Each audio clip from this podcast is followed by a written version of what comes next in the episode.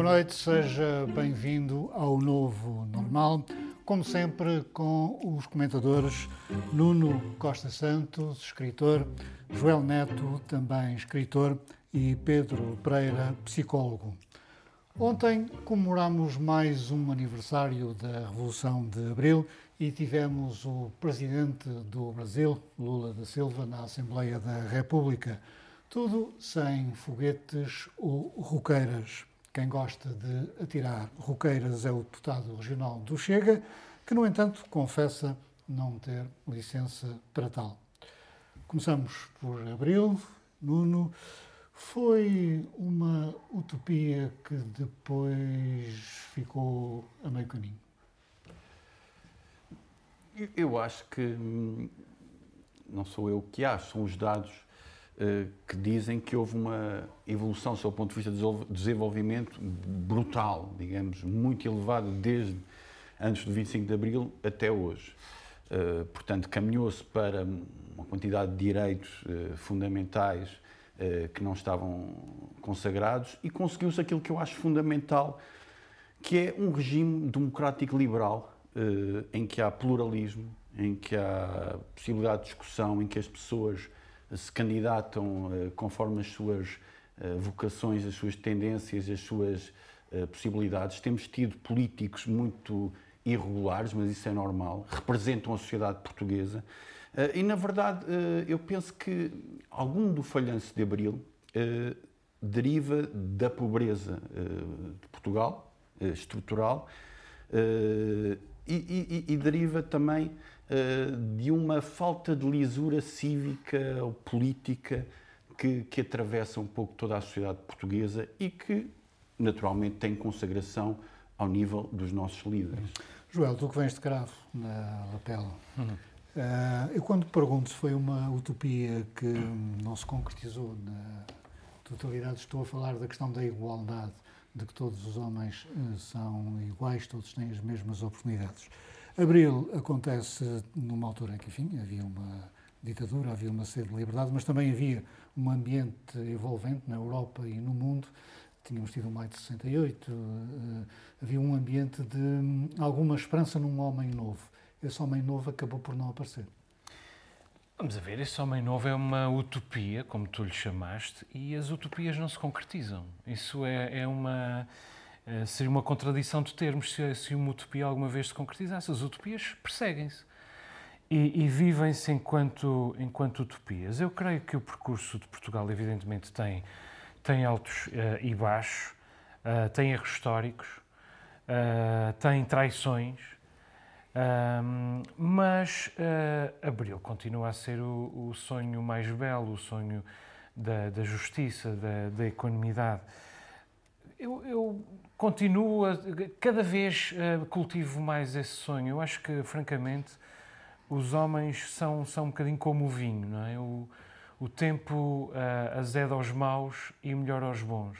E eu, nem que seja por decidir que quero estar do, do lado dos bons, um, ehm, faço questão, esforço-me por continuar a cultivar a esperança uh, em vez do cinismo.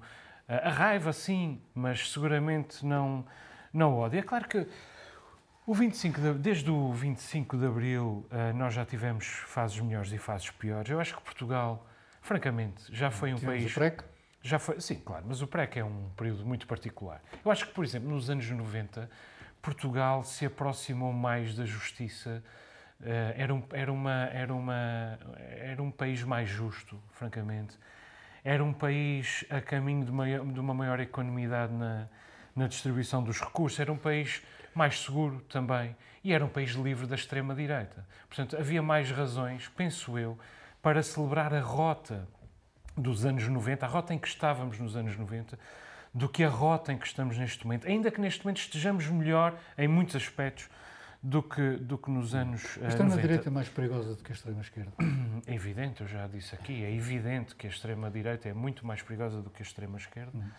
Uh, por todas as razões filosóficas, uh, ainda que uh, alguma das, alguma, alguns dos piores feitos de ambas se possam confundir. De resto, eu queria dizer que, que, que concordo também com o Nuno quando ele diz que a, que a pobreza é o, o pior dado que nos fica destes 49 anos. Um, e por isso também me tem preocupado que os Açores ainda assim sejam mais pobres ainda do que esse do que esse país que nós todos amamos, que é Portugal, que é o nosso que é o nosso hum. país. Pedro, para ti a pergunta mais difícil, uh, como seria óbvio, uh, não tivemos o Vasco Lourenço a reclamar a, a propriedade do 25 de Abril este ano. Uh, alguma coisa que está mal? Um, não, acho que foi, foi uma boa notícia, mas isso também teve que ver com, pensou com o discurso do, do Presidente Marcelo Rebelo de Sousa. Foi um discurso que eu, que eu gostei muito e é nestes momentos que, que nós ficamos contentes por, por Marcelo ser o Presidente. Uh, foi um, um, discurso bem moderado, bem ao centro. Ele, a certa altura, fala da revolução uh, de Diogo Freitas do Amaral, que deve ter causado comichão ao PCP, mas também falou da Revolução de Álvaro Cunhal, falou da Revolução de Sá falou da, uh, da, da, Revolução de, de, Mário Soares. E com isto ele foi muito claro, uh, dizendo que o, o 25 de Abril não tem, não tem um dono, uh, o dono será o, o povo português. Um, e, e, por aí acho que ele deixou essa, essa questão clara. Deixou também a questão clara em relação à, à extrema-direita, quando falou da imigração, mas mais importante do que isso, do ponto de vista político, ele foi compassivo com os saudosistas. Ele deu a entender que percebia essa, essa ideia eh, fantasiosa às utopias e depois há essa ideia também confabulada de um passado que nunca soube existir, um, em que ele deu a entender que percebia essa postura, mas que o passado não volta. E ele tem razões para, para falar desse, desses saudosistas. Ele, ele é afilhado do último presidente do governo eh, do Estado Novo, portanto, ele próprio deve ter tido que fazer esse, esse, esse caminho, apesar de ter, sempre ter feito parte da, da ala liberal. Deixa-me só dizer-te isto que, uh, em relação à, à, utopia, eu discordo, apesar de ser um, um paradoxo, eu acho que uh, nós olhamos para os, para os números e 2 milhões de portugueses vivem uh, em pobreza, né? mas a, se nós compararmos o nível de vida, o que é a pobreza hoje com o que era em, em, em 63, por exemplo, é muito diferente. Qualquer claro, pessoa. Isso não se pode comparar. Mas, mas é que nós, nós temos que ter essa 63. noção. Mas temos que ter essa noção. Aquilo que nós vivemos hoje é próximo de uma utopia. Portanto, o que falta mesmo é distribuir melhor Uh, e, e, e, saber. Próximo de uma utopia, Sim, é com esta distribuição, mas esta distribuição, a, a, má distribuição não é uma vírgula neste discurso, quer dizer, a desigualdade. Não, é uma vírgula na medida que não tens pessoas. E que existe a, a fome que tu tens no país não é a fome que tens em 63. Tá é muito diferente. Comparar, e a diferença para os pobres é importante. Isso não se pode é a diferença. Pode-se comparar. Comparas o que, é, o que é diferente. E em 63, os níveis de pobreza, se comparares com o nível de, de pobreza que isto tem em 63 e o número de pessoas que viviam, eh, que viviam sem acesso a bens e que nós hoje consideramos essenciais. As pessoas viviam em barracas à volta de Lisboa. Exatamente. É isso que eu estou a dizer. Bem, nós hoje em dia temos que saber ser realistas e perceber que há muito de bom a acontecer e que temos que aproveitar isso e temos que espalhar isso sem dúvidas pelo resto Bom, da população. Tivemos aproveitar o, aquilo que temos. Entretanto, tivemos o Presidente do Brasil na Assembleia da República um, e esta presença foi contestada pelo Chega, que, enquanto o senhor falou, uh, exibiu cartazes uh, chamando-lhe nomes uh, desde ladrão, corrupto, etc.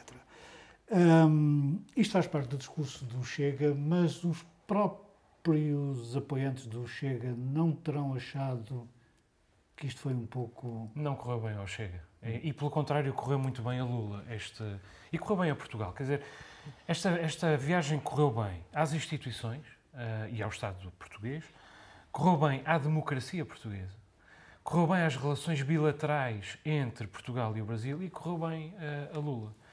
E Lula chegava a Portugal. Porque ele comeu bacalhau, acho. Sim, Lula chegava a Portugal um bocadinho fragilizado. Por causa da Ucrânia. Em resultado, também, uh, mas a mesma situação interna no Brasil uh, acaba de perder um ministro que foi apanhado nas imagens do, do assalto ao Planalto, o ministro Gonçalves eh, Dias, ministro do, do Gabinete de Segurança Institucional. Quer dizer, e Lula chegava aqui, uh, com, uh, em resultado desses dois temas, um pouco a precisar desse, desse tónico. As instituições receberam-no muito bem, os políticos receberam-no muito bem, o povo nas ruas recebeu muito bem, só não receberam bem meia dúzia de, de mentecaptos. Em relação ao, ao, ao Chega, eu escrevi sobre, sobre isso. Quer dizer, o Chega uh, uh, aproveitou para fazer este número de, de, populismo pensando tirar dividendos disso, rebentou-lhe na cara, mas a própria substância do, do, do, do, protesto é absurdo, porque quer dizer, o Chega diz que um, desaprova a vassalagem a Lula porque desaprova a corrupção e a interferência do poder político no poder judicial. Ora, Mas nas próximas semanas vai receber Bolsonaro. Vai receber Bolsonaro. Ora, que? Bolsonaro, Bolsonaro comprou 50 casas em dinheiro vivo, recebeu joias da Arábia Saudita para a mulher, promoveu a ministro o juiz que prendeu Lula e, além disso, ainda deixou morrer 700 mil brasileiros que não conseguiu tratar com hidroxicloroquina. Quer dizer, é isto chama-se dissonância cognitiva. E começa por ser um, uh, uh, uma alucinação coletiva, uma oportunidade populista, mas na verdade é uh, uma, uma doença. Resultou numa palhaçada. E nota ver. que a palhaçada já tinha começado uma semana antes, quando André Ventura se pôs a dançar no TikTok com os outros elementos do, do Chega contra Lula. Dançar contra Lula é um absurdo. Hum. Nuno, é isto? Não sei bem ao Chega. O senhor acabou por ter eh, a oportunidade de falar dentro do Parlamento e fora do Parlamento, e houve até quem criticasse os jornalistas, o que também é um pouco estranho, por o terem ouvido e de ouvir fora do Parlamento, uh, André Ventura. Ah, não, isso não é, não é propriamente eh, relevante. Concordo no essencial com aquilo que, que o Joel disse. Lula saiu muito bem. E, e, também saiu muito bem sob o ponto de vista da, da capacidade de, enfim, não direi de encaixe, mas da capacidade de perceber eh, o que é que um, um conjunto de miúdos mimados uh, pode fazer num jantar uh, em que há um anfitrião e que manda os miúdos para, para o quarto e não aparecerem novamente. Ele disse que isto faz parte, enfim, isto acontece e, e saiu-se muito bem. A, intervenção do Chega, apesar de, ter -se, de se ter tornado um referente de toda a discussão, realmente foi pífia. Aquilo era uma, um conjunto de fotocópias tiradas cinco minutos antes, uh, sei lá, uh, ali numa repografia ali, ali, pró ali próxima, e na verdade saiu mal. Eu acho que até para os elementos do Portanto, Chega... aí faz lembrar os comunicados do, do, do MES durante o PEC. O PREC. Sim, eu gostava de dar uma volta em, em alguns táxis lisboetas para perceber este, para medir a temperatura. Agora são andas de Uber e o, quem conduz os Ubers hum, são paquistaneses. Sim. Porque eu gostava de saber se os taxistas. Os taxistas normalmente são uma temperatura, quer dizer, não quero aqui estar a, a, vilipendiar os taxistas, mas há uma certa tendência dos taxistas para vilipendiar, uh, enfim, os corruptos, aqueles que estão, uh, enfim, na, na, Assembleia da República. Eu gostava de medir a temperatura se eles não acham que, na verdade, isto saiu mal ao próprio Chega. E penso que talvez isso aconteça. Pedro, mais uma pergunta difícil. Uh, Lula e a Ucrânia. Ficou claro que o senhor condenou a invasão da Ucrânia pela, pela Rússia, mas eh, ele, por exemplo, foi aconselhado por Joseph Borrell, que é o senhor da, da União Europeia que, que, manda nas relações externas, a visitar a Ucrânia eh, para perceber o que é que se passa lá e ele disse que não ia e que ia mandar um, um, um criado. Entretanto, hoje Xi Jinping esteve a falar com o presidente Zelensky. Portanto, o chinês está mais. Que já no outro dia recebeu Vasco Cordeiro. Portanto... Daí já falamos. Eu sei que, tem, que gostavas de falar desse assunto. Esse é que é o grande. Ah, portanto, o Xi Jinping está mais avançado. Sim, é, isso é, é como aquele amigo, não é? Que se zanga com outro por procuração e depois vê o amigo a falar com, com quem se chateou por procuração. Então, afinal, hum. afinal, tu podes falar com ele e eu não. Foi isso que aconteceu com Lula. Eu tinha falado Lula ao, ao colocar-se neste, neste grupo dos BRICS e de uma forma tão uh, acirrada, parece ter desistido de fazer do, do Brasil um país uh, de democracia liberal, mas uh, claramente ainda percebe de onde é que, de que lado é que, a sua, é que o seu pão leva a manteiga e, portanto, emendou a mão. Há quem diga que, que se tratou de, de, ignorância, nós falámos aqui de realpolitik, uh, mas na verdade é uma boa notícia tanto Xi Jinping ter falado com Zelensky como Lula ter um, conseguido voltar com a palavra atrás. Quando os políticos fazem isso, nem sempre é, é mau sinal. Neste caso foi um bom sinal, apesar de, quando uma jornalista portuguesa eh, o, o interpelou acerca disso, ele ter fingido que não tinha ouvido a pergunta. Resta saber se eles falaram para o WhatsApp, não sei. uh, não parece que foi. Em relação, em relação ao Chega, no discurso, uh, de, de, Ventura. Porque, quer dizer, ele presta-se a isso, é? ele faz circo e depois a, a, verdade é nós damos às vezes voz a esse circo. Mas ele falou lá que ficou muito chocado por António Costa ter dito que, que nós temos alguma inveja de não ter o sotaque brasileiro. Mas depois, André Ventura, uh, falando de uma carta de São Paulo, uh, disse isto: Não serão vós que vão estar contra nós antes com sotaque do que tratar mal a língua portuguesa. do que não Eu vou-lhe explicar, é isso, não sereis vós ou não serão vocês, ele tem que escolher uma. Não é? Portanto, ele, antes de uh, vir com, estas, com estes patriotismos bacocos, tem que primeiro aprender melhor o português. É. Hum? Não foi São Paulo. Muito bem, tivemos então... O, sim, não, não, isto foi ele que disse, sim. O nosso antigo presidente do governo regional em hum. Kiev, hum. uh, foi recebido pelo Sr. Zelensky, Uh, foi recebido na qualidade de presidente do Comitê das Regiões. Uh, o que é que achas que Zelensky lhe disse? Talvez o senhor com essa estatura, o melhor é esconder-se, porque senão o batalhão Azov Pois, fica não, mais, não, ele pode fica é mais alguns obuses. Mas a verdade é essa, com, Antiaérea. com as mãos do, do tamanho, do, do, tamanho que ele tem. Mas quer dizer, uh, foi, foi bem explorado mediaticamente por parte da, da, das assessorias de Vasco Sim. Cordeiro. É, quer dizer, eu teria despedido o meu assessor de comunicação se não tivesse difundido aquela eh, imagem para todo o sítio onde, onde, onde pudesse. Agora, uh, no mesmo dia, a, a, a Rússia eh, bombardeou-se a si mesma na cidade de na cidade de Belgorod. Belgorod. Belgorod. Belgorod. E não há coincidências. Tenho é, a letra tão ruim. E não sei se não foi uma não sei se não foi um, um, o pânico que a presença de Vasco Cordeiro lançou. Uhum. Ora, continuando com Lula da Silva, o presidente do Brasil, acha que a classe média brasileira vive acima das suas posses? Nós temos uma classe média que, que ostenta um, um padrão de vida, sabe, que não tem na Europa, que não tem em muitos lugares, as pessoas são mais humildes aqui, aqui na América Latina, sabe, a chamada classe média é, é, ostenta muito um padrão de vida acima do necessário. É, é uma pena que a gente não nasce e a gente não tem uma aula. O que, que é necessário para sobreviver? Pedro, hum, o homem não deixa de ter razão. E é o que Pedro, foi o Pedro Passos Coelho disse aqui há uns tempos, não é? Chamaram-lhe chamaram facho. Um, pois as razões são sempre diferentes, não é? Mas a base do pensamento é essa. Não, não, não as pessoas vivem acima das suas possibilidades, ou ostentam. É não, é ou ostentam. Não, não, não, há explicar a não ser então aquilo que ele disse. Não, não, não, não, é o mesmo pensamento. Quer dizer, Há meses, não, mas, que, aí, há meses que Lula diz que eu não sou advogado de Lula, por amor de Deus, há muita coisa que Lula diz e tem dito nos últimos meses que eu repudio. Agora, há meses que Lula diz isto. Uh, e às vezes usa a expressão classe média, mas outras vezes usa a expressão elite. É porque é uma, é uma diferença.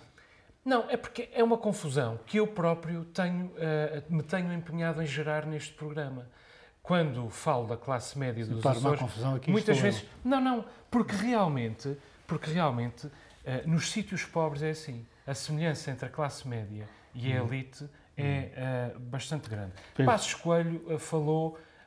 Lula fala em defesa dos pobres. Passos Coelho não falou seguramente em, em, hum. defesa dos pobres. Defende. a questão é, a base de pensamento é igual. Lula não ostenta, mas também são, são públicos os gastos que ele e a mulher têm. Uh, e, e, depois temos o populismo, pode ser essa a diferença, e temos a sonsice. Agora, entre eles, uh, há, há, vários pontos concordantes. E eu acho que, uh, neste caso. Temos Lula, a empatia e a falta Lula, dela, a compaixão e a falta pois dela. Pois mas aqui o Lula também não demonstra empatia por quem gosta de, de usar o grife, como eles dizem no Brasil. Por que não? É uma questão de liberdade. Outra coisa, Lula não ostenta, como também havia outra, outro senhor que nós conhecemos bastante bem, que era o Salazar, também não ostentava e parece que não gastava muito dinheiro, Tinha nem em calçado. um galinheiro lá no fundo. Nem, exato, ele não gastava dinheiro nem em calçado nem em mobiliário, parece que em cadeiras. Nem em ovos. E até tinha uma horta biológica. Uh, mas ele vivia muito bem. Coisa que, segundo vivia, o já não é bem. é possível ter, porque a Monsanto deu cabo das sementes. Já não há biologia. Há boas sementes, há boas sementes. Mas então, concluindo, Salazar... Concluindo, ele também não ostentava, e não é por isso que era mais empático com os... Aliás, ele falava muito dos pobres e de viver honestamente e habitualmente. Mas não, isso não quer dizer que o pensamento dele não tivesse errado, comprovava a pobreza em que o país vivia. Lula fala de uma classe média, ele devia estender a classe média que gosta de ostentar, pelas piores razões. Salazar mas não mais tirou vale da ter... pobreza o número de pessoas que Lula tirou da pobreza. Está bem, mas, mas ele fala, fala dos que ostenta. Ele devia ter mais gente a querer a poder ostentar. Acho que esse é um problema menor, tendo em conta os pobres que, que existem no uma país. coisa, isto não foi ele dito, eh, parece que isto foi dito na Portugália a seguir a...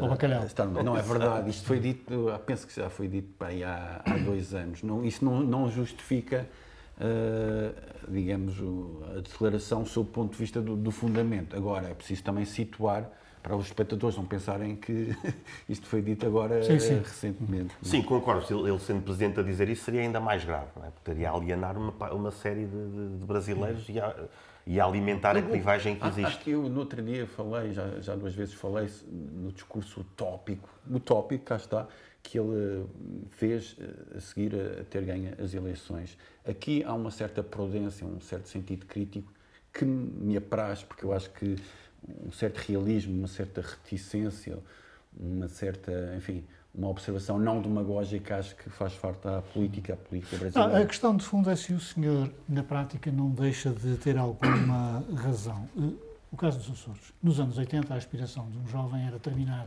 o, o liceu, arranjar um emprego de contínuo na função pública, agora são assistentes operacionais, e ter depois umas vacas como complemento de rendimento. Hoje, antes de sair de casa, já tens que pagar a prestação de dois carros, a prestação da casa, a internet. Eh, portanto, à medida que o homem se foi afastando da terra, foi-se aburguesando, e, e isso é um pouco o que ele diz, ou não? O, o- o que eu gostava de dizer sobre isso é o seguinte, elaborado, eu não, eu não, eu, eu eh, não tenho estatísticas relativamente a isso. Agora, realmente há uma impressão, eu sei que o Pedro não, não, concorda com isso, eh, aqui e ali, eh, de verificar que de facto são gastos eh, eh, dinheiros em objetos eh, que poderiam, enfim, não estar sintonizados com aquilo que são as eh, necessidades básicas. Que, claro, claro que isso há o direito a, a isso acontecer. Agora, ter dois plasmas, não. Agora, ter um carro. eh, Sim. Mas, mas aqui a questão é quando nós temos uma, quando temos um- um- uma elite mundial económica que cria o nível de riqueza que temos, e aqui entra a costela marxista, não faz sentido que se esteja a discutir que há pessoas que gostam de, De de ostentar. Não, não é que eu concordo com isso. Mas Mas quando temos a pobreza e o Brasil é um país tão, tão rico, realmente ele está a fazer mal o trabalho dele quando se queixa disto. Dizias? Não, é que é um discurso contra, contra o endividamento. É evidente que há algum paternalismo nesta, neste género de, de discurso. Ah, mas foi o género de discurso que levou Lula a tirar ah, muita gente da pobreza. De resto, a classe média no Brasil é. ah, há uma grande clivagem entre a classe média alta e a classe média Tanto baixa. que o Lula fala em barcos de 400 mil euros Exatamente, e, isso, e casas isso, isso é o quê? 17 Isso é divisões. classe Isso é média classe- alta, isso é aquilo a que ele chama noutros discursos elite. Na, na- na classe, quanto à classe média baixa, ele está preocupado com o endividamento. E, e é evidente que isso não viola o direito ao, sequer ao hedonismo, quanto mais ao conforto, eh, o conselho para não se endividarem. Eu, pessoalmente, não tenho dívidas e, e vivo muito feliz com isso e, e- e não, não contraio dívidas. Podia ter mais coisas, se calhar, no, no- no- meu jardim, mas não contraio dívidas, o que é uma coisa. Não contrair dívidas é um privilégio. eh, eh, Exato, é enorme. um privilégio. Sim, e é, é o Mas meu atenção, exercício do privilégio. Atenção, Se eu me é endividasse, se eu, se uma pessoa da classe Exato. média se endividar de uma maneira eh, desproporcional, deixa de poder pagar as suas dívidas, cai na miséria. É isso Não, que eu quero e- dizer. e- e- vamos lá ver. eh, Eu vivia em Lisboa eh, e o parque automóvel de Lisboa não tem a ver propriamente com, a- com as possibilidades de muita gente. Isto, isto é uma evidência. Eu percebo o que tu estás a dizer, mas eh, a relação que se deve fazer não é só com os líderes mundiais e os tais elites que têm muito pouco, têm muito dinheiro relativamente a outros, mas também em relação aos orçamentos de cada um, os orçamentos caseiros de cada um. É uma questão apenas de razoabilidade. É uma impressão. Isso é uma estatística. É que, é que eu também vimos isto quando houve a crise, a primeira crise imobiliária. Quem tinha casa dizia, bom, também não precisamos todos ter casa. É um, é um- é princípio que está, é um Não, princípio mas que há- está, há- é há claríssimo. A Isabel, é claro. a Isabel Jornet há uns anos disse que as pessoas não tinham de comer bifes todos os dias. Isso é um absurdo, porque comer carne é uma necessidade, comer proteína é uma necessidade humana. Uhum. Mas Mas não é o Presidente que tem que fazer, um, ou um político, tem que delinear o, que é que os cidadãos podem Para já o discurso não foi feito enquanto Por isso é que eu, Presidente. Mas mas, em todo o caso, é uma preocupação que às vezes é preciso ter. E repito que foi este tipo de preocupação que permitiu a Lula, durante oito anos, tirar milhões de brasileiros certo. da pobreza. O que eu digo é esta a preocupação que Pedro Passos Coelho demonstrou quando disse que íamos não, acima não das foi, não foi, não foi, não E por isso não havia dinheiro para distribuir. É, não, não. A, a, preocupação de Pedro Passos Coelho foi a, a, a oposta. Nem sequer foi vivam na, na, no, no, vosso país tranquilamente. Ao mesmo tempo, ele estava a dizer que seríamos piegas se não quiséssemos emigrar. Portanto, isto é tudo Sim, o oposto. Aí, aí o, que, o, que, Lula está não, a dizer, é o, o que Lula está a dizer é não se dividem para poder viver no Brasil. O que Passos Coelho disse foi a nova rota da macroeconomia é esta. Não sejam piegas se não conseguem viver assim, vão viver para outro sítio. Muito bem. Sim, exatamente o oposto. Estamos em abril, à altura das festas, abril, maio, eh, temos as festas do Espírito Santo.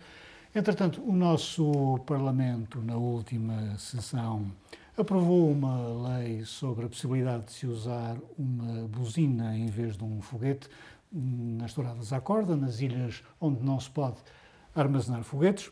O nosso deputado regional, José Pacheco, manifestou-se um fã das roqueiras, acabou por confessar que ele próprio também as atirava, ainda que não tivesse uh, autorização policial para isso, e acabou repreendido pelo Presidente do Parlamento.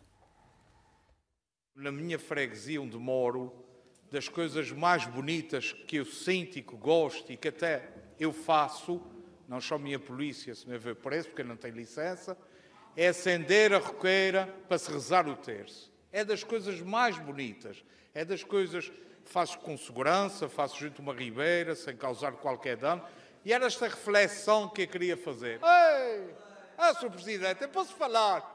Ou essas roqueiras e bombas. É só quando o Chega fala, é que o Chega tem que ser calado. Quando essa gente está para aí a mandar bombons e roqueiras, haja pachorra.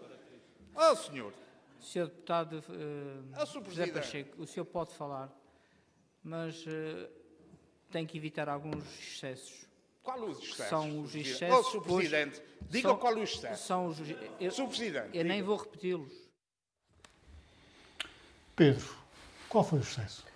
Eu, eu acho que o sucesso está, está numa parte que, que, não aparece neste vídeo, que ele, que ele usa umas interjeições. Acho que o, o Presidente. Não, há uma parte que não aparece em que ele entra em diálogo com uma.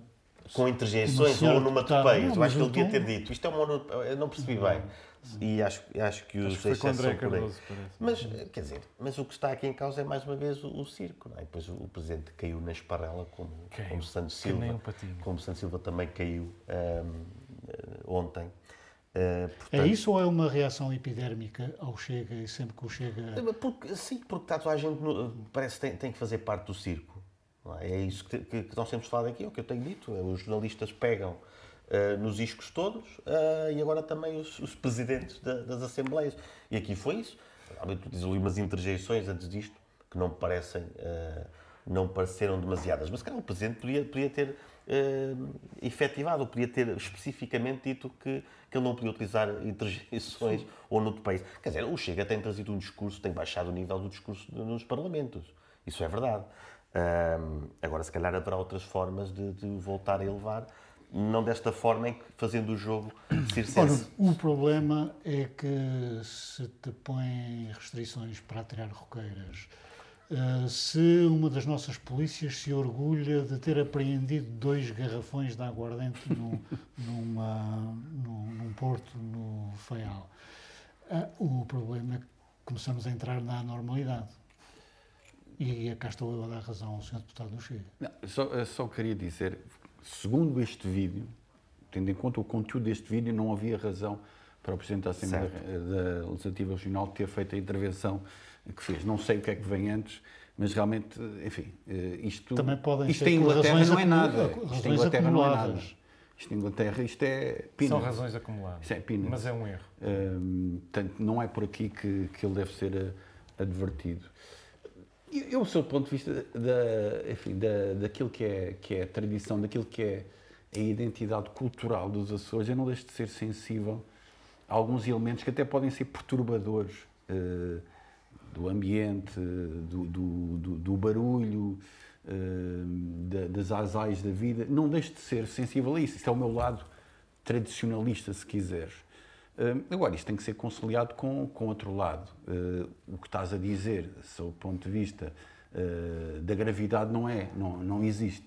E, portanto, é preciso haver aqui um, um meio termo, algo que seja... Imaginem que agora, que, que agora na terceira acabavam com as touradas. Era possível a identidade terceirense permanecer e continuar a mesma. Porquê? Porque há violência sobre os animais. Não tenhamos dúvida. Portanto, vamos, vamos colocar tudo isto em perspectiva, vamos pôr tudo em causa e vamos analisar a coisa sob o ponto de vista do equilíbrio. Isso é o que eu defendo. O que me preocupa mesmo são os garrafões de água. eu sei disso, eu sei disso. Bom, deixa-me eh, primeiro responder ao Pedro. O Pedro compara a atitude de Luís Garcia com a, com a atitude de Augusto Santos Silva. Uh, elas são uh, comparáveis na forma, mas não nas razões. Quer dizer, Augusto Santos Silva está em campanha para as presidenciais, para a sucessão de Marcelo, e vai chegar à presidência da República às cavalitas de André Ventura, custe o que custar. Ainda hoje, quarta-feira, à tarde, hoje estamos a, emitir em direto, ainda hoje, quarta-feira à tarde, Augusto Santos Silva sancionou o Chega, excluindo o Chega de qualquer viagem, viagem parlamentar ao estrangeiro e, portanto, continua a dar fogo ao Chega. Aliás, o PS tem sido um dos grandes responsáveis pelo crescimento do Chega, porque está, uh, uh, está convicto de que, deixando crescer o Chega, esmaga uh, o PSD, quando, na verdade, o PSD se esmaga sozinho. O caso do, do, do, do, do, do Luís Garcia é diferente, não é candidato a nada, realmente. Eu tenho elogiado várias vezes aqui, este é um dos aspectos em que ele tem falhado. Ele podia ser um pouco mais sagaz na maneira como gera um, uh, uh, José Pacheco, até porque José Pacheco surfou imediatamente aquela onda. E ele já vinha a surfar aquela onda desde o início. Repara bem, porquê? Esta medida é uma medida absolutamente razoável. Não é uma medida de modo nenhum ecológica. Sim, sabes, quem que votou, sabes quem votou contra a medida? O PAN. O PAN e o Bloco de Esquerda. Repara bem, é uma medida para não se, que permite não se lançar foguetes, e quem votou contra a medida foram os partidos uh, uh, mais ligados à ecologia, ou mais próximos da ecologia. Porquê? Porque consideraram que o sinal sonoro não garante a segurança uh, das pessoas. O José Pacheco subiu ao púlpito para tirar partido de uma coisa que nem sequer estava na discussão. Eu também gosto muito de foguetes, também gosto muito de bombons, ou, de, ou como se diz na freguesia dele, bombens. Mas, francamente, não era isso que estava em discussão. Era poder-se continuar a haver os certames que existem, que são assinalados com a, a, a, pirotecnia, assinalados com outra coisa, na inexistência de, de, foguetes. Uh, de, foguetes. Aliás, foram, foram aprovadas outras medidas, como, por exemplo, a, extinção das touradas à corda em dias de eleições, que tinha sido aprovada pelo PS, apesar de nós termos uh, uh, abstenções de 60%, eh, foi reposto o número de polícias que tinha sido aprovado na legislatura anterior, mais uma vez pelo PS, para satisfazer as comissões organizadoras para gastarem uh, menos dinheiro. Isto era uma, era uma sessão parlamentar razoável, sensata, como dizia o Nuno, do ponto de vista do equilíbrio. É claro que José Pacheco tinha de testuar, é evidente, era uma sessão séria e ele tinha de armar uh, uma palhaçada. Aliás, diz-me uma coisa, não é impressão minha, ele confessou que violou a lei. Uh, uh, o uso de pirotecnia sem, uh, sem licença tem, implica coimas de 100 a 30 mil euros. José Pacheco, quando foi eleito deputado, quando, foi, quando tomou posse como deputado, jurou cumprir e fazer cumprir a lei. A polícia está presente a acompanhar estas sessões, eu creio que a polícia devia ter identificado este prevaricador. Mas se foi depois das seis, a polícia só trabalha até às seis. Ah, bom, isso não sabia. E sobre, eu vou-te contar uma história rápida. Havia em São é Jorge... prevaricaste também o senhor.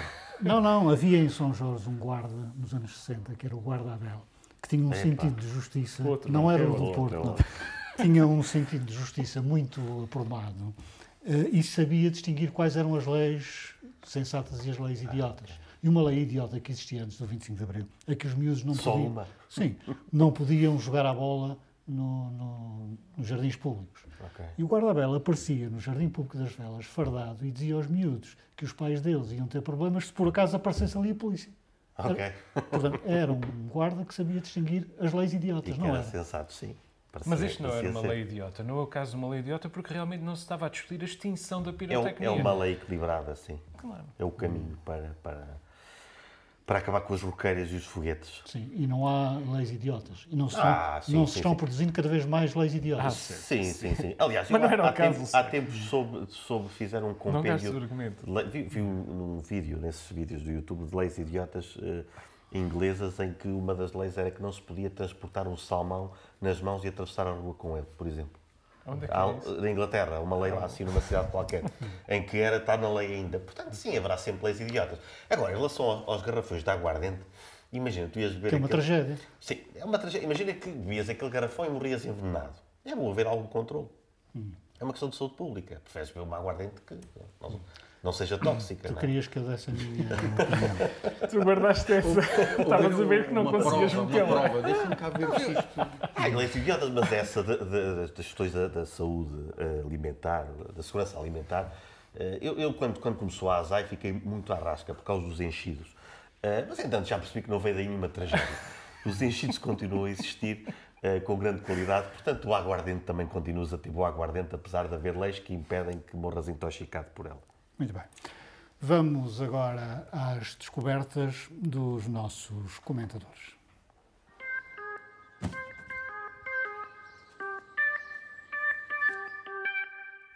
Começo pelo Nuno Costa Santos. A tua descoberta é um livro, não é? Exatamente. Uh, Serviço Regional de Saúde, Identidade e Desenvolvimento, de Fernanda Mendes, que foi secretária da Saúde. Exatamente. Serviço Regional dos Açores. Uh, portanto, de Saúde dos Açores que é uma, já falámos do 25 de Abril aqui, é, é uma, enfim, um filho do, do, do, Serviço Nacional de Saúde, de, de António Arnaud, e este livro é um livro importante, porque, porque lembra uh, os 40 anos do Serviço Regional de Saúde, uh, que é um conjunto de instituições, pessoas e recursos, uh, desde os cuidados primários à saúde mental. é importante, nós às vezes falamos aqui de números, em 84 e 85 são criadas as duas primeiras vagas de psiquiatria num hospital dos Açores, em 84 e 85. Um, também fala-se da, da, Comissão Regional de Luta contra a SIDA e os seus problemas, tendo em conta esta sociedade conservadora, dos serviços de oncologia. O Serviço Regional de Saúde, com todos os problemas, como Abril e cumprir Abril, é de cumprir Abril, cumpriu-se no sentido em que tem um, tem, tem um papel, tem um desígnio e deve ser melhorado. Uh, outro dado, a taxa de mortalidade infantil agora é 20 vezes inferior à que tínhamos nos Açores em 1974. Portanto, defender o, o Serviço Regional de Saúde é defender a autonomia e Resta saber se, se vamos continuar a ter dinheiro para o alimentar. Uh, então como é que tu vais ser tratado quando, quando foste uh, cortado nas não, vinhas? Aí, aí é que vale a vais pena ao privado? pedir. Não, aí é que vale a pena para ir a Bruxelas. Há, há, momentos em que, em que, vale a pena. Ora bem, e a tua descoberta? Música. Sim, Polly Jean Harvey vai lançar uh, um novo álbum, uh, I Inside the Old Year Dying. O álbum ainda não saiu, uh, mas já saiu o single, A Child Question August. PJ Harvey é uma daquelas artistas que que desde sempre tem acompanhado, eh, eh, não desde 92, que é o primeiro álbum, que de 92 tinha 11 anos, eh, mas é, é uma daquelas representantes do rock realmente alternativo e que tem feito álbuns cada vez mais, mais folk. É interessante que ela, em 2011, foi o álbum que eu, que eu absorvi mesmo dela, que é o Let England Shake. É, é um álbum que, que na altura não se percebe bem até que ponto é que aquilo pode ser utilizado quase como, como um, um, um álbum de propaganda uh, pró-Brexit, não, não soubéssemos nós as ideias políticas de PJ Harvey.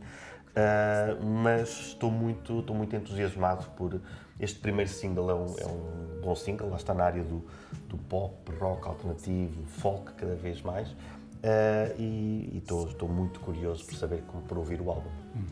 O Joel descobriu um programa de televisão. Um programa de televisão chama-se Mythos, é um programa da da RTP2, uh, eh, em exibição desde, desde novembro, um programa que passa aos domingos à noite.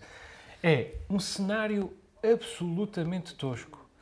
Uh, um senhor sentado numa cadeira e duas câmaras, mas podia ser uma câmara só, que o, que o programa continuava, continuava bom. Quer dizer, Um, o senhor chama-se José Pedro Serra, aqui está ele, é professor da Faculdade de Letras da, da Universidade Clássica de Lisboa. Cada programa é uma aula e é uma aula sobre um mito clássico em, em particular. Portanto, ouvimos falar de uh, Urano, Zeus, Atena, Orfeu, Dionísio, Helena, etc. Ouvimos falar da Guerra de Troia, da Guerra dos Gigantes, do Fígado de Prometeu, do, da tapeçaria de Penélope, do regresso de, de, de Ulisses a Ítaca.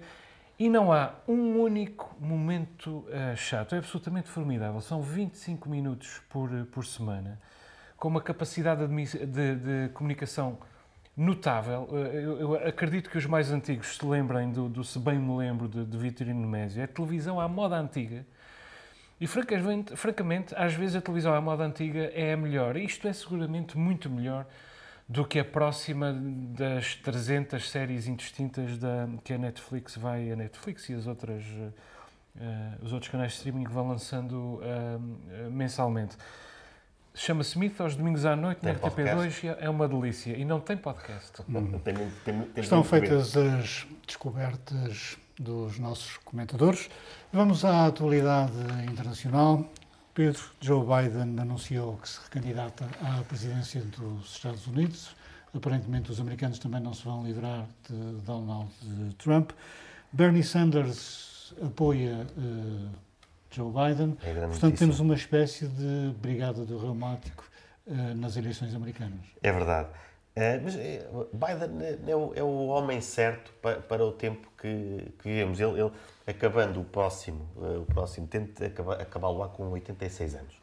Ele, ele, tem 80 e acho que é o homem certo porquê? Porque já não é homem para ter grandes impulsos. Ele nota-se que é um democrata à moda antiga, com aquela garra.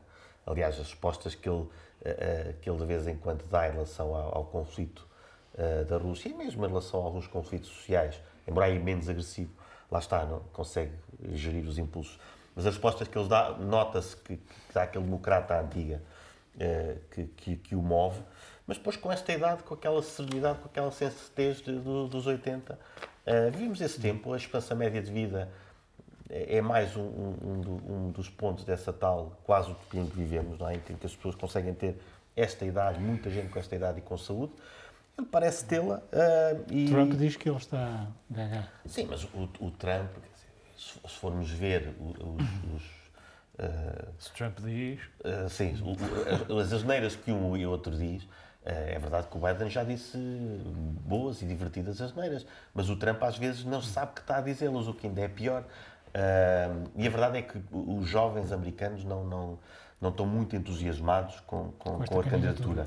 Uh, mas também não estão entusiasmados com as outras. É? As alternativas são, são quem?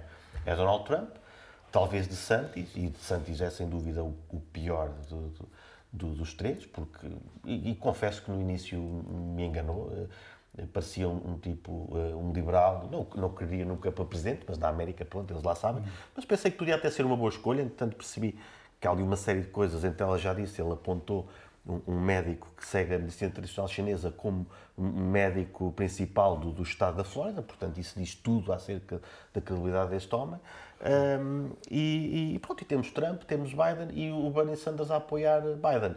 É, é, um, é uma coisa gira de se ver. Uhum. O que é estranho é esta incapacidade uh, da política americana uhum. se renovar, não é? Pelo menos está aqui a, a jogar né, nos protagonistas, uh, enfim, uh, clássicos. é isso, são clássicos. São clássicos. São clássicos. Uh, espero que não haja aqui nenhum idadismo, não é? Estou a brincar. Porque realmente uh, a esperança média de vida uh, nos Estados Unidos está nos 76,4. Biden, aqui, se for reeleito, terá 82 anos. Isso porque eles não têm Serviço Nacional de Saúde. Mas é, é verdade. Não, é, a nossa, a nossa esperança média de vida é bem Agora, ele começou a atacar forte, não é? Hum. tocando nos pontos que podem uh, cindir a América entre os democratas e os republicanos. Uh, elegeu um alvo claro, que é, que é portanto, todo o tipo de invasão a capitólios e, uma, e a manifestação, enfim, mostrando a manifestação pelo direito à interrupção voluntária da gravidez, portanto, frente ao Tribunal Constitucional, que tem a maioria uh, republicana. Portanto, são dois pontos fortes. Ele começou bem. Agora, uh, vamos ver se.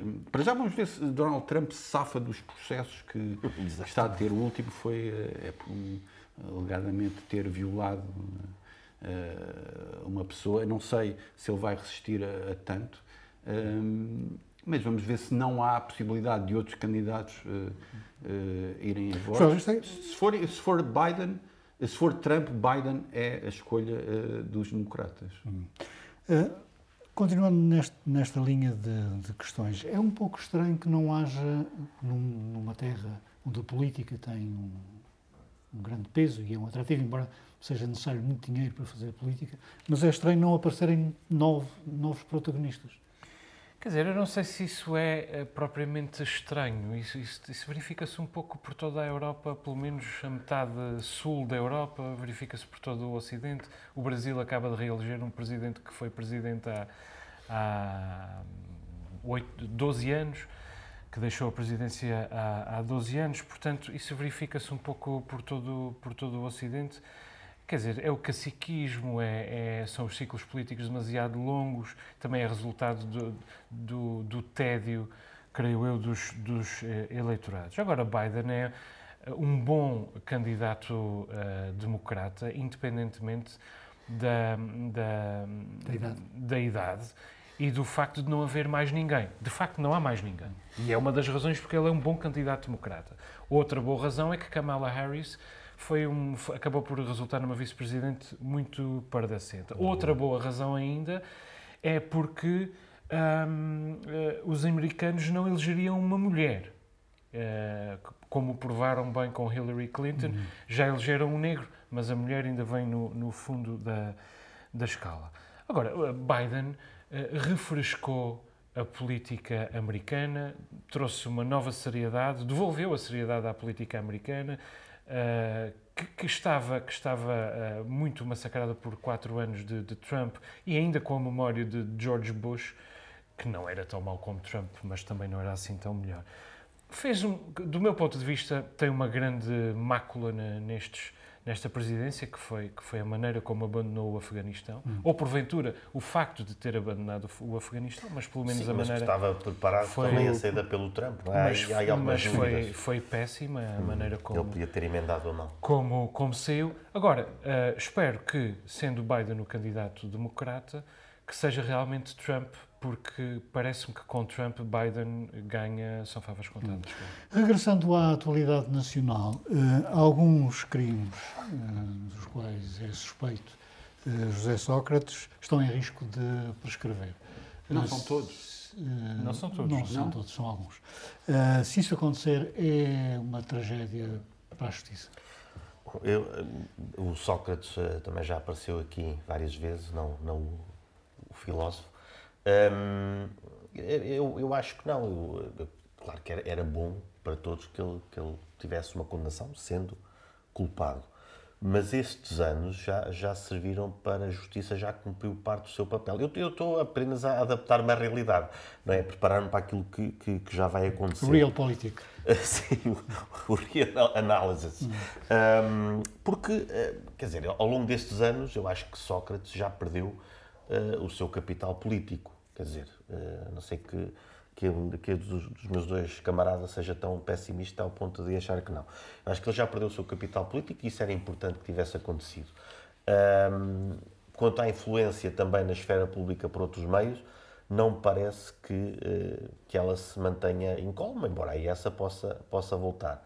Uh, portanto, vamos esperar que uh, estes processos que vão prescrever sejam também um, um abre-olhos para, uh, para a justiça, para poder, se não fazer alguma coisa para já, alterar algumas regras do jogo para impedir que quem tem dinheiro possa pôr, uh, possa protelar os seus processos, que foi isso que, que a equipa de advogados de Sócrates fez, foi protelando até à prescrição final. Sim. diz Eu não quero, enfim, eh, e não, não, não desejo que haja condenação, eu quero é que haja uma sentença. Sim. E, e, e se houver uma prescrição, eu não, que não sou propriamente dado ao indignadismo, acho que é um dos grandes escândalos enfim, do Estado de Direito, se quiseres, em Portugal. e é incompreensível. E o descrédito da justiça? Grave. Grave. É Porque não se levar isto até ao fim, sob o ponto de vista judicial, enfim, faz com que haja um descrédito, dá, não direi que dá razão, mas faz nascer uh, os populismos. Portanto, uh, não só tem um efeito sob o ponto de vista do, do Estado de Direito, daquilo que Abril, daquilo que Abril uh, abriu, como também é, enfim, é uma forma de enfim, degradação e é uma forma de dar razão a, a tudo o que é não é dar razão, cá está, eu não volto a dizer que não é dar razão, mas faz emergir tudo o que pior está a emergir na sociedade daí, portuguesa. Daí seria importante é aprender, não é? Aprender com isto. Daí que uh, tudo isto, ou parte disto, acontece porque os advogados da defesa de José Sócrates foram apresentando recursos e expedientes. Uhum. E porque José Sócrates é rico e pode pagar esses advogados. Essa é a questão. Um pobre não pode fazer isso. Há uma justiça para ricos e uma para pobres em Portugal, isso é absolutamente verdade. Mas o Ministério Público cometeu um erro logo no início o Ministério Público nunca devia ter apostado no formato do, do mega processo. É um erro, e é um erro para as câmaras de televisão. É um erro cometido por, eh, com, como uma ida ao pote com demasiada sede. O Ministério Público queria uh, mostrar uma série de crimes, instruir um só uh, processo, condenar uh, Sócrates com uma pena absolutamente exemplar. Teria feito muito, muito mais bem feito se tivesse ido processo a processo ou, conjunto de processos a conjunto de processos. Porquê? Porque alguns processos eram muito frágeis, uh, não se aguentaram, uh, e, e, outros demoravam muito tempo a, a, investigar e, portanto, iam atrasando os que podiam ser uh, mais rápidos. Vou recapitular. Em 2014, Sócrates foi detido. Em 2017, foi acusado de 31 crimes. Em 2021, o juiz Ivo Rosa pronunciou apenas por 6 e libando de outros 25 no próximo ano vão prescrever três desses seis crimes e, portanto, ele já só está, já só corre o risco de ir a julgamento por três crimes de uh, branqueamento uh, uh, de capitais. Eu acho que não vai a julgamento por nenhum destes crimes. gostava de acreditar naquilo que o Pedro diz, que a Justiça já cumpriu a sua, a sua tarefa. Parte, parte, parte da mas, sua tarefa. Não, ou parte da sua tarefa que já uh, terminou com a carreira e isto política ainda acaba com uma indemnização. Só que o pior é aquilo que o Nuno diz e tem toda a razão, que é nada alimenta mais a extrema-direita, em particular a extrema-direita, do que isto. Nada. É, é, quando os crimes de Sócrates prescreverem todos, nós vamos ver esta recepção a Lula multiplicada ad nauseum durante semanas, encenações à volta disto.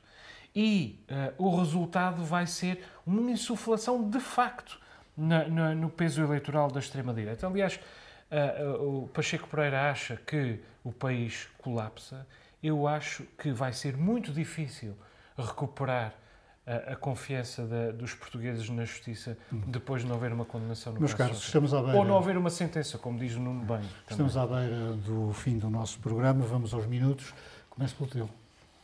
O meu minuto é sobre o discurso excelente eh, de Chico Buarque, eh, quando do recebimento do Prémio Camões.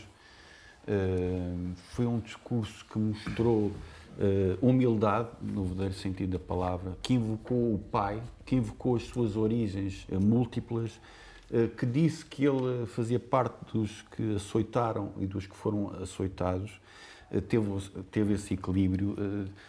Também falou de uma reparação histórica pelo facto de ser descendente de judeus sefarditas. Não fez questão de se salientar como escritor, mas eh, digamos, fez questão de dizer que eh, fica contente por ser um, um, um cantor popular e ser eh, visto assim, e teve uma, uma declaração final de dignidade cívica, dizendo que foi bom que Bolsonaro não, não tenha sujado o papel onde Lula assinou, não fazendo questão de fazer grandes elogios a Lula. Disse que era Lula que estava lá e que era bom em contraponto Joel, uma besta. o teu minuto é sobre uma incrível fusão entre clubes profissionais de futebol. De futebol. Há pouco tempo, ainda há poucos anos, o Desportivo das Aves estava na, na primeira divisão. Uns chineses compraram a SAD do Desportivo das Aves. O Desportivo das Aves está nos distritais. Entretanto, o Vila Franquense vinha crescendo de ano para ano. Uns brasileiros compraram o Vila Franquense. Uh, o Vila Franquense estava na luta pela subida à primeira divisão mas agora uh, os, os, proprietários da SAD acham que o clube está demasiado endividado. E então o que é que vão fazer? Vão levar a SAD para a Vila das Aves, para o Desportivo das Aves. Portanto, do Ribatejo. Vão pegar numa SAD do Ribatejo, vão levá-la para o Minho. Não é formalmente uma fusão, mas parece. Entretanto, o Desportivo das Aves sai dos distritais uh, de Braga e deixa de ter futebol, passa a ter só futsal. Cá embaixo no Ribatejo, o Vila Franquense deixa a segunda liga e vai para os distritais de Lisboa e o, o novo Aves Futebol SAD fica na Liga 2 com intenções de chegar à, à primeira divisão. Quer dizer, ninguém está contente, vai ser mais um clube sem adeptos, como o, o BSAD, mas na verdade não é um clube, é uma SAD. Só que no Belenenses as coisas já se estão a inverter, porque o, o BSAD, mais dia menos dia, está na Liga 3 e o uh, Belenenses, mais dia menos dia, está na Liga 2 e talvez isso aconteça tudo já no próximo ano. Uh, só que o Belenenses é um clube com outros recursos. Lá embaixo, no, no, mundo dos pobres, é o que acontece quando não se tem mão no capitalismo. Quem é que eu acho que deve ter muito cuidado, muita atenção? O Santa Clara. Quem é que eu acho que deve ser muito cauteloso com o exemplo destes? Os adeptos do Santa Clara hum. e os sócios do Santa Clara. Pedro, o teu minuto é sobre um estudo de opinião que Franco mandou fazer seis meses depois da Revolução Portuguesa. Exatamente, sim. Uh, o Centro de Investigações Sociológicas de Espanha deu, deu agora a conhecer, uh, por, por causa também do aniversário, uh, os resultados desse estudo encomendado por Franco, uns meses depois de, da Revolução. Foram entrevistados perto de mil espanhóis de várias zonas de Espanha, uh, maiores de 15 anos. Um, Percebeu-se que 55% dos espanhóis um, acompanhavam a situação em Portugal e que a grande maioria simpatizava com, com a Revolução dos Cravos. Um, por outro lado, era interessante, quando, quando perguntado se a Revolução uh, beneficiaria ou não Portugal, aí uh, mais de metade disse que não, não sabia o que, o que dizer em relação a isso, e dos, dos outros, uh, dos restantes, ou seja, 45%, uh, dividiram-se, uns disseram que seria bom e outros que seria mau. Mas é, é interessante perceber, dizer, já, se, já se sabia que, que o 25 de abril de 74 influenciou a queda de, da ditadura franquista, mas aqui temos uma, uma prova de que o próprio governo de Franco percebeu isso depois da Revolução de Abril. Muito bem, vamos terminar aqui esta edição do Novo Normal. Como sempre, voltamos para a semana ou daqui a 15 dias, depende da transmissão em direto do jogo Fundo Bastardo Benfica. Seja como for, até à próxima. Boa noite.